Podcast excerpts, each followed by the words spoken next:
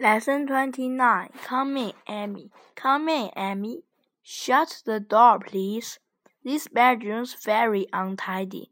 What must I do, Mrs. Jones?